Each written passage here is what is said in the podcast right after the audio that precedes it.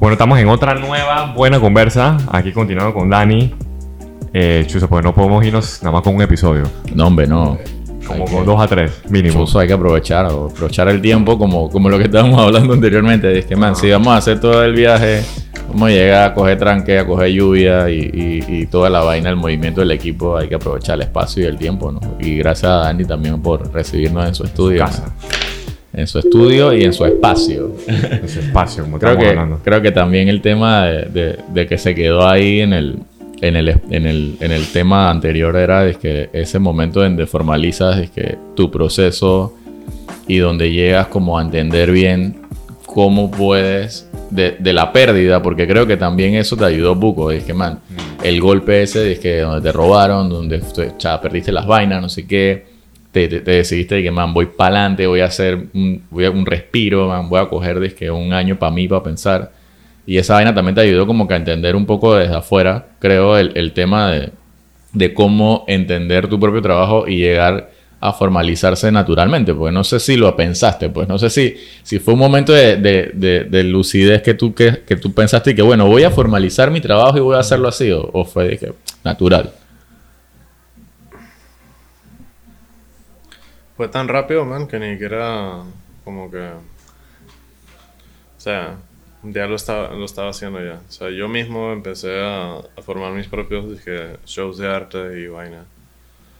Y no sé cómo me empezaron, que yo mismo me empecé a involucrar en la, en la escena. Como- había toda una escena paralela dizque, de graffiti pasando en Panamá y no nos habíamos conocido.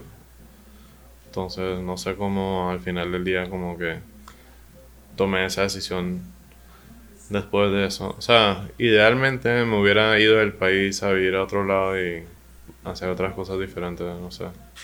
Pero, pero, en- dices, te hubieras ido después del- de, de que te, te hicieron el robo. Sí.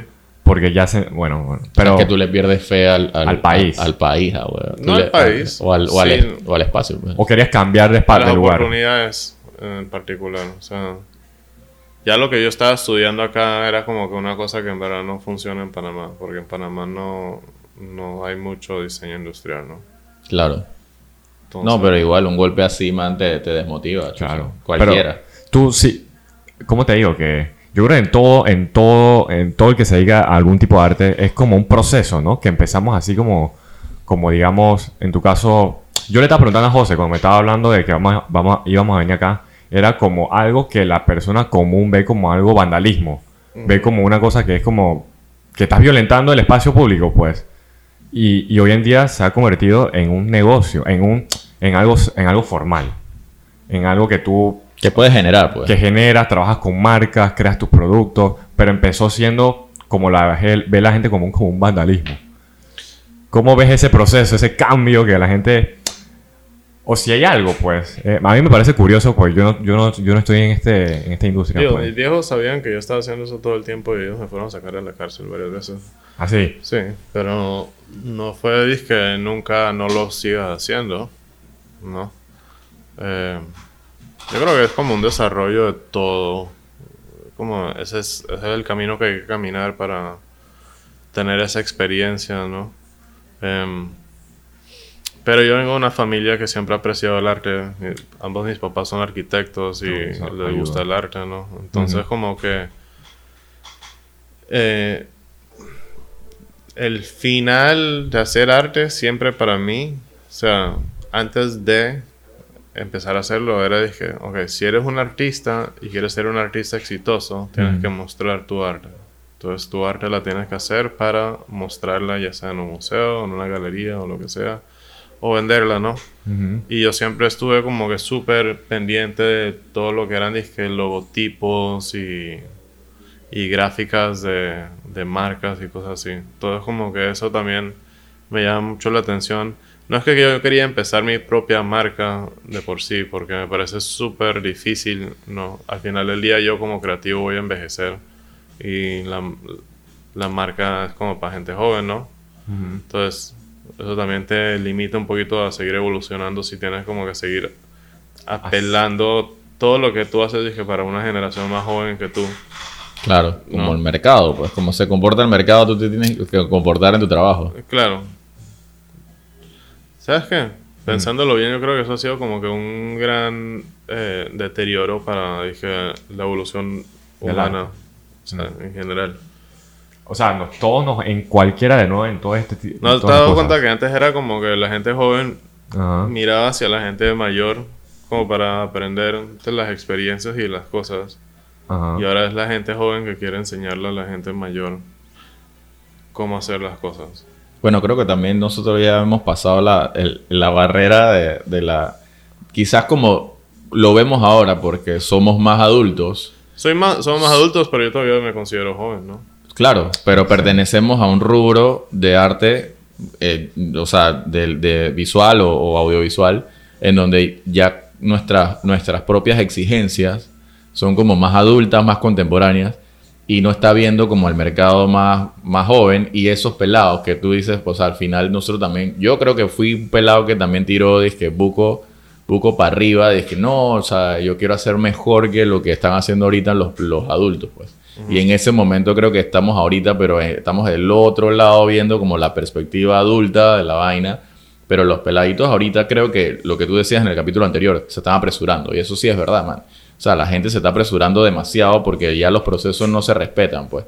Tú, creo que ahorita he, vamos he visto tu vamos a aclarar. No digas dije peladitos, porque también Sí, una claro. persona de, de mi edad, de 30 años eh, y más o menos, eh, puede decidir el día de mañana abrir un Instagram page y llamarse dizque, consultor de marcas Y que lo hacen. y que lo hace y, y- y meterse en la película de que ya lo es, ¿entiendes? O sea, ok, pero bueno. Entonces, no, no son peladitos solamente, man, es el gente en general. Claro, el, el, el término... El No hay término que descreditar tanto a la juventud. No, el término- hay- hay- obviamente dependemos de ellos para Claro. que, que- El término, el término peladito coloquialmente aquí en Panamá Menos se- más aquí, en aquí en Panamá pues aquí en Panamá se, se refiere como a alguien más joven que, Que, la edad que tengamos. más abajo de lo que realmente podrías medirlo contigo porque no puedes medir una persona de quizás de que de, de 15 contigo pues yo tengo 30 Claro. o sea no puedo no, no puedo comparar esa vaina pero y, si, y si lo estás haciendo tienes problemas. Sí, es que yo le estaba diciendo a José que nosotros no estamos compitiendo con gente de 15, 20. Competimos con nuestros, Claro. con los de nuestros contemporáneos y quizás arriba un poco de y nosotros. con lo que ya se hizo, como dice Y lo que Dani, ya se el- hizo, el- pues. o sea, con las vainas que se, ha- se han hecho de que mucho más tiempo y que han perdurado en la historia y tienes tus referencias de arte y por eso la, la historia está escrita en algo que se ve y que perdura porque se ha Pero- hecho mejor que lo que tú puedes hacerlo ahorita. Por eso los conductores, últimamente estoy súper metido en, dije, en la Fórmula 1, como me imagino que mucha gente Ajá. en el mundo, después de Netflix. Pero por eso los corredores de Fórmula 1, que, son, que ya son campeones, se retiran. Porque es como que obviamente hay gente en el mundo que lo va a hacer, que va a ganar igual que yo. Pero si yo ya gané, ¿qué más tengo, ¿Qué me- ¿qué más tengo que hacer acá? ¿Entiendes? Ahora, ahora tengo que se- seguir viviendo la vida ya. Próxima meta. Otra Próximamente. meta, cumplir otras metas. Claro. Pedir man. otra meta. Pero no te puedes quedar ahí defendiendo la misma, la misma, la misma, la misma siempre, ¿no? Yo no, por eso yo no comparto es que mucho el tema de, de, de lo que, de lo que llamo yo formalidad, pues. Porque por lo que tú dices también, tú puedes abrir un Instagram hoy y puedes llamarte, entitularte, Entitularte. puedes entitularte de que puedes poner el título que tú quieras. Y, y, y quizás de que, bueno, ya formalicé, pues. Ya tengo mi, ya tengo un website, ya tengo un Instagram, ya formalicé. Y, y eso también no, o sea, no garantiza de que tu proceso haya crecido, sino que simplemente te pusiste un saco, una corbata y vine formal hoy y dije, "Hey, mira, ya- mira, O mírame sea, tienes como la un parte de profesional. la presentación Claro. hecha, la presentación. Pero por dentro no, sabes, en la en el la contenido, pues, como que la experiencia. Esa es la fórmula, ¿no? Por eso que yo, yo, o sea, yo personalmente No creo. sé, me siento como, No. como si estuviera como que de ambos lados acá, dije, abogado del diablo, porque también fake it until you make it, ¿no? Yo creo en eso. No o sea, te puedes basar siempre en que tienes que ir a la universidad para hacer cierta Claro. vaina. Pero yo creo que si te, si te vas a encharcar con, con una entidad nueva y, y vaina, hey, hazlo de verdad, man. O sea, como que hay muchas formas de adquirir educación y experiencia sin ir al colegio, ¿no? O sea, yo sigo, yo, yo le tengo una broma con mi esposa y siempre le digo, dije, hey, tú sabes que nuestro hijo va a ir a YouTube College, ¿no? O sea, como que, y yo voy a hacer el currículum. O sea, yo sé lo que ese man tiene que aprender. que consumir, O sea, aprender. Man, o sea, todos los libros que te ponen a leer y todas las vainas que te ponen. A mí nunca me dieron una clase de cómo hacer plata, de cómo. Eh, balancear mis cuentas y de no, endeudarme y, y todas esas vainas. O sea, nadie te enseña esa vaina en el colegio. Yo sí voy a tratar de enseñarle eso a mi hijo. Claro. Para esté un poquito más preparado. Pero de alguna manera, o sea, yo siento pues que eh, antes, en otras generaciones, por lo menos la de mis abuelos, o sea, eh, tenías, tenías a alguien más adulto que tú ahí pendiente de corregirte, por lo menos. Si no te enseñaba, por lo menos te corregía. Claro. Y, y ojo, que la corrección no es una vaina que, que sea de que, hey, no me, no me corrijan porque yo creo que sé lo que sé. Y, y eso es mucho de esta generación también, que, que al final, como tiene tanta información, entiende que la- las formalidades son diferentes. Lo que yo entiendo como formalidad a mis 30, Ujú. un pelado de 20, un pelado de 15, entiende otro tipo de vaina como formalidad Claro. Y esas formalidades van cambiando a medida que va cambiando la generación. Entonces, por eso lo que tú dices, si tú hoy en día entiendes como formal ir a la universidad porque así te lo inculcaron en tu casa, o a graduarte o tener un título, la generación que sigue va a decir que no necesito eso para ser un, un artista formal o tener una formalidad de empleo o tener un, un recurso que generar. Pues no creo que, que la generación que sigue va a entender una formalidad igual a la de nosotros, va a entender otro tipo de formalidad. Entonces acá yo es donde yo creo que es, eh, es muy importante un balance, man. Porque uno puede ser muy chispa y querer y que, ok, voy a formalizarme, fake it until you make it, eso es lo que yo soy, eso es lo que voy a hacer y amo lo que hago y lo voy a meter 100%. Entonces, tienes que tener, también tener eh, como que la sabiduría propia de tomar la iniciativa de educarte a ti mismo sobre lo que estás haciendo. Para no parecer como un payaso con tu público o la, o la comunidad en la que estás tratando de inculcarte, ¿entiendes? Que yo creo que es muy importante. Y ahí es donde entra como que un poquito de la humildad y Es que es algo que yo siempre comparto Y disciplina, converso, ¿no? pues. Que la gente hace eso, fakea mucho, es porque todos queremos, todos queremos hacer dinero. Entonces, si la gente cree que tú eres un experto, por lo menos es más fácil vender. Pues creo que, creo que hoy vivimos en esa cultura. En la cultura de, de aparentar lo que sea necesario para poder vender algo, pues. Y es algo que, chuzo, yo creo que es como algo tóxico que ya viene. Ya viene todo el mundo haciendo, pues.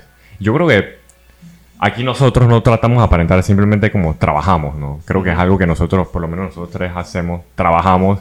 Y si, y como que, es que cuando tú trabajas, no tienes mucho tiempo para meterle como...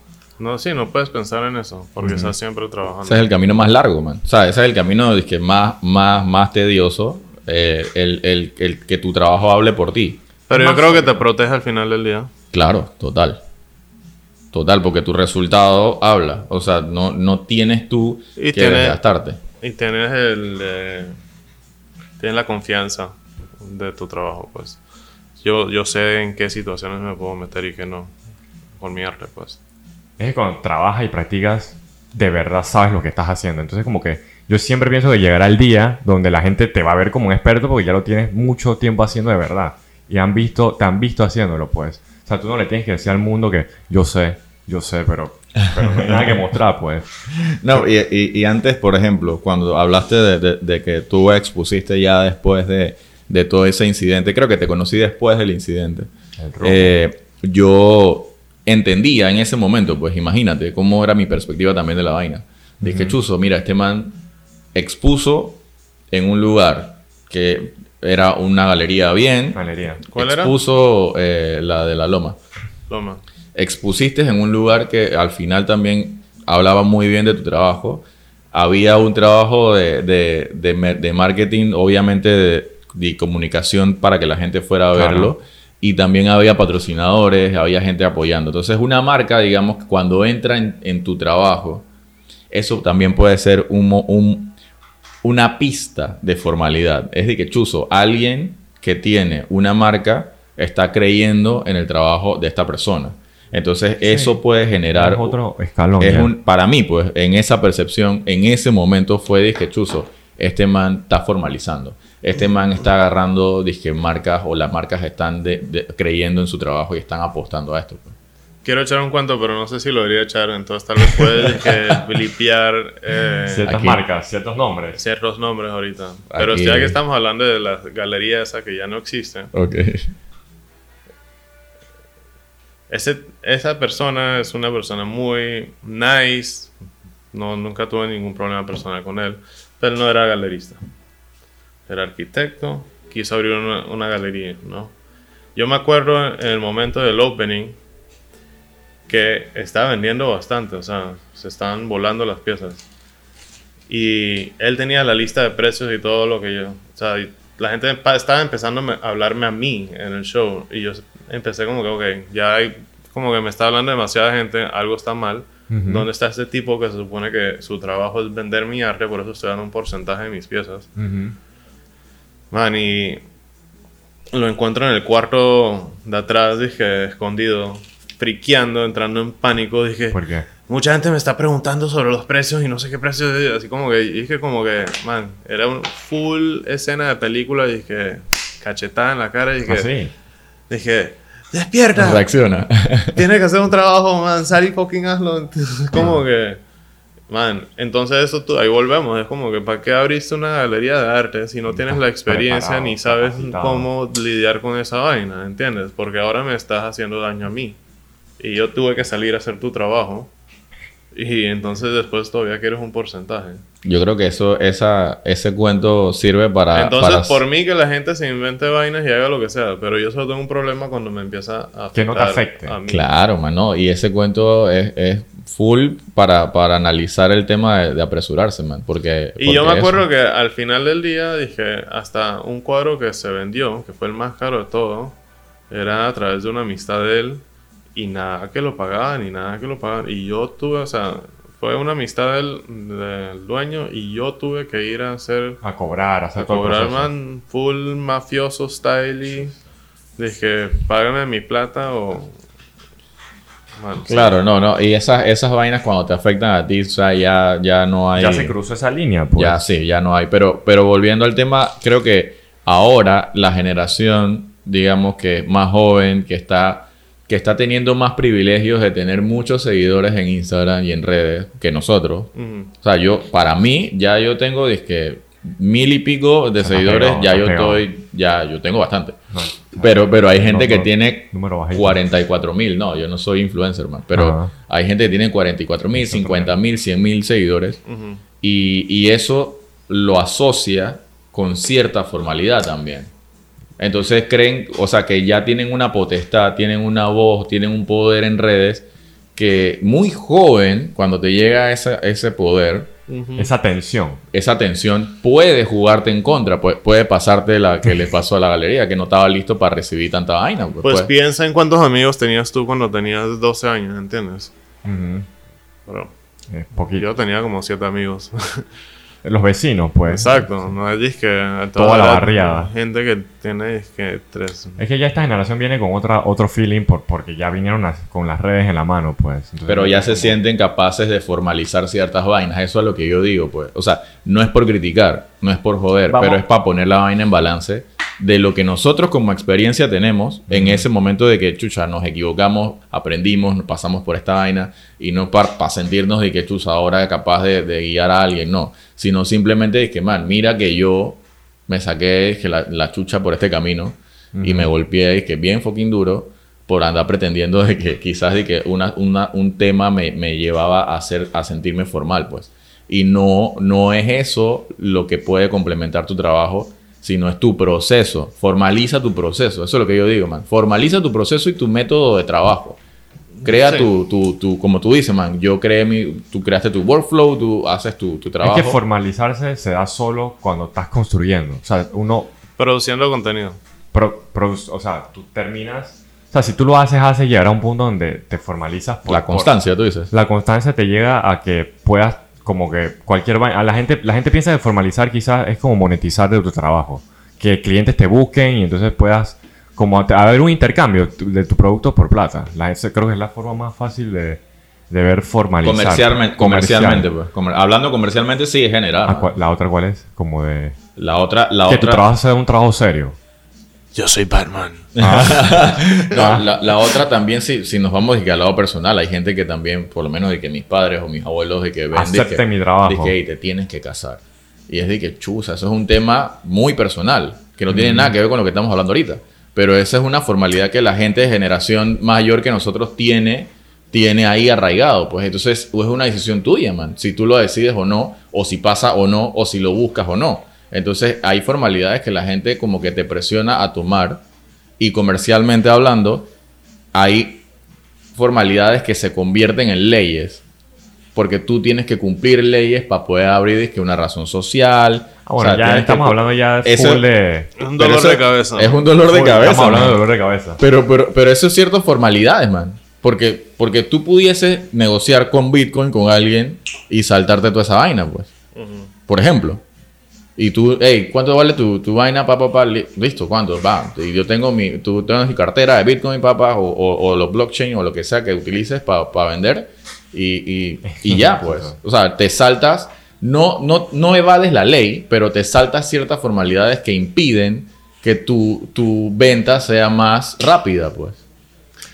A ver, yo te lo voy a simplificar un poco. Yo creo que la- si tú le quieres dar una definición a esto, es como que tiene que ser un cambio radical que tú te como que tú apoyes a toda costa, que va a ser tu nuevo método de vida.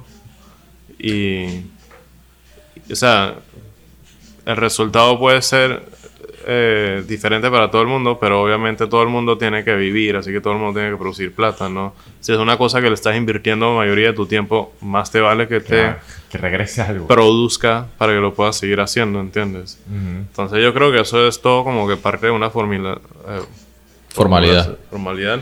Y en verdad es como que algo que es una palabra invisible para mí, porque yo no es que le preste tanto, como que "Ay, ya casi cumplí Claro. el nivel, ¿no? Es como que no, man, está pasando y Es que se da, por eso se da. Si tú trabajas por las cosas, tarde o temprano van a venir las marcas, van a Claro, venir- deberías tener goles y, y planes, Claro. ¿no?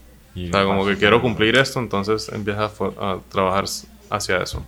Por lo que tú dices también, que Chuzo, tú sientes la, la, la, la necesidad y también la, y tienes la capacidad para decir de que, mira, yo pudiese contratar a alguien para hacer un trabajo. No, me encantaría, por favor, manda un currículum.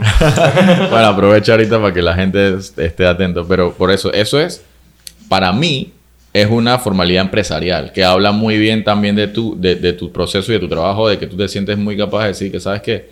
Y yo he trabajado contigo y lo sé.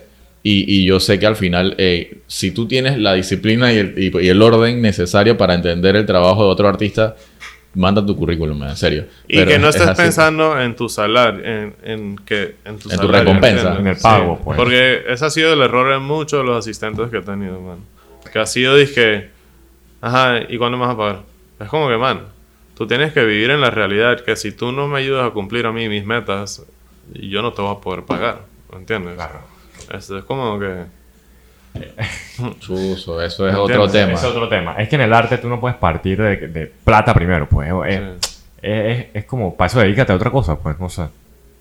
No, es que, es que por eso, imagínate que tú y yo tuviéramos aquí, es que chuzo, imagínate, bueno, tenemos que pagar estas vainas, a pagar la no sé Hay qué. que pagar la luz a. No, hay que, no, man, no puedes partir pensando por ahí, pues. Y es bien chistoso, man, porque Ajá. es como que yo tengo muchos amigos y conocidos que no es que, o sea, yo en verdad no tengo ni idea, no es mi... No, No te incumbe. no, no, no, no es de mi interés personal cómo sean sus finanzas y vainas. Pero en conversaciones me han dicho, oh, la situación está duro, no sé qué. O cuando hablamos de trabajo, como que, chuzo, estás vas a cobrar eso y te van a pagar. Es como que, o... A ¿Entiendes? Es como que no, no, no. Pero también volvemos a las prioridades. Entonces, me parece muy raro que ese, esas, ese grupo de gente, por ejemplo, yo los veo dije, con- Fiesta. No, fiestas, los veo comprando prendas de ropa súper caras, o sea, arte. zapatos que a mí me han patrocinado que yo nunca podría pagar. O sea, o sí puedo, sí puedo pagar, pero no lo justifico. Claro. ¿entiendes? Pero siempre están diciendo que no hay plata y que la vaina está dura, ¿entiendes? Y ellos dan, a- dan la, eh, aparentan que que, no tienen plata, ¿entiendes? Sin embargo, yo que casi nunca tengo plata, porque todo lo reinvierto en mí mismo Claro. para poder seguir viviendo mi sueño, doy la impresión de que, ay, yo tengo plata, y Claro. estoy bien, ¿entiendes? Entonces es como que... Esa es mansa conversación. Yo eh, creo no, que es, yo creo que es importante como que más o menos es que es prioridades. verlo, exacto. Prioridades. Sí, yo, yo creo que también no es por, no es por eh, victimizar nada, pero hay gente que, muy allegada a mí también, pues como que me ve en ciertos, en ciertos aspectos como tú tienes eh, privilegios. O Y, recursos. eh, o recursos también, exacto. Entonces, que, que yo no sé dónde salen, pero tú los tienes y yo no los tengo, entonces tú debes tener la vida más fácil. Ajá, entonces me, Se me, malinterpreta ahí. me, me, me pone en una posición a mí de, de, de que me cuestiono de que será que realmente yo estoy malgastando el tiempo en mis prioridades porque Man. tengo recursos que otra gente no, pero entonces no te puedes poner en esa situación porque al final tu trabajo tiene resultados porque tú mismo lo has construido, o sea, eso es lo que Es tú dices. Es que Dani lo dejó claro. Cuando tú vas y ves el estilo de vida de la gente que predica que o que dice que no tiene plata, tú ves que están en otra onda, pues. Entonces a veces no... Como que lo que la gente...